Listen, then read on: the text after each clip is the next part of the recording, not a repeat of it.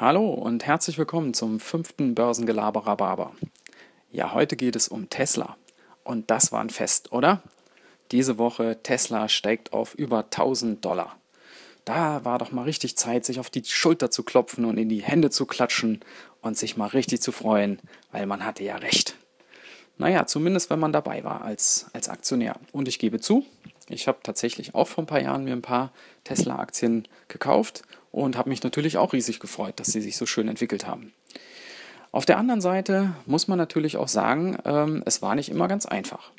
Was haben die Leute denn, die, die ganzen Finanzjournalisten äh, und, und Fuzis, hätte ich fast gesagt, was haben die auf Tesla rumgehackt?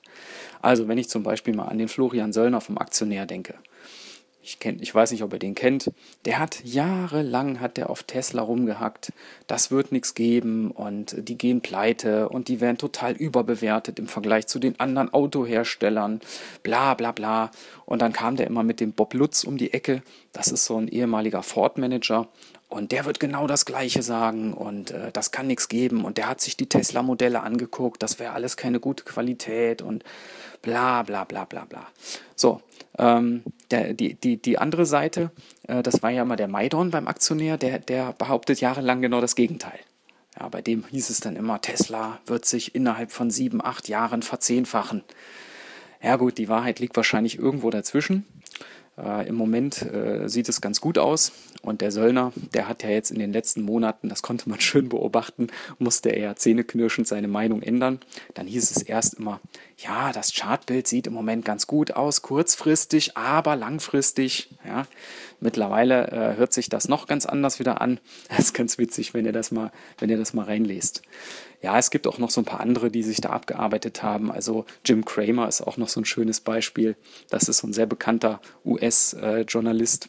Der hat auch immer auf Tesla rumgeritten, bis ihn dann sein Sohn mal zu einer Probefahrt eingeladen hat.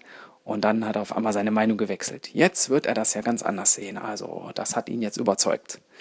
Naja, wie das bei Elektroautos so ist, ich weiß nicht, ob ihr die Erfahrung auch schon gemacht habt, die meisten Leute, die da drauf äh, rumreiten und die immer sagen, ja, das taugt nichts, die haben noch nie drin gesessen, geschweige denn sind mal damit gefahren. Ja, das muss man einfach dazu sagen. Und was Tesla angeht, ist meine Meinung, ist es ja auch so, Tesla ist ja kein klassischer Autobauer. Und das hat die Börse jetzt so langsam verstanden.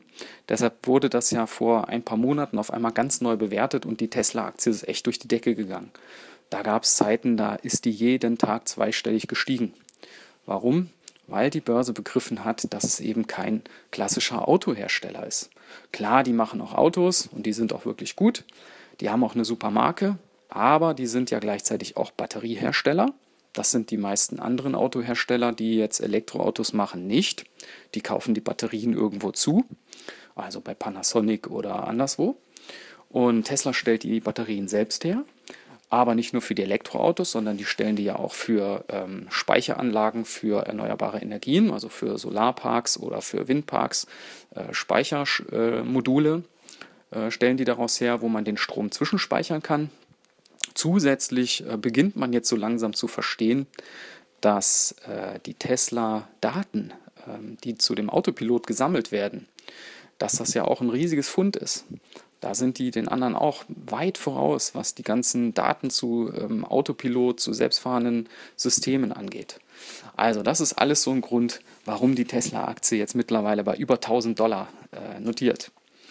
Ja, ähm, was können wir daraus als Kleinaktionär mitnehmen? Also, es ist ganz einfach. Große Chancen bedeuten auch immer große Risiken oder umgekehrt, große Risiken bieten auch immer große Chancen. Das ist so ein bisschen wie im Moment bei Corona. Das ist ja auch eine, eine, riesige, eine riesige Krise. Man weiß nicht so richtig, ähm, wo führt das alles hin, aber das birgt auch immer große Chancen. Man hat das jetzt gesehen, die ganzen ähm, Tech-Konzerne wurden auch nochmal richtig hochgejatzt. Microsoft auf einmal, Amazon nochmal einen Riesensprünge gemacht, sich super schnell erholt von den Tiefs. Also, das muss man einfach wissen. Risiko und Chance sind zwei Seiten derselben Medaille. Und in diesem Sinne wünsche ich euch einen chancenreichen Tag und bis dann. Ciao.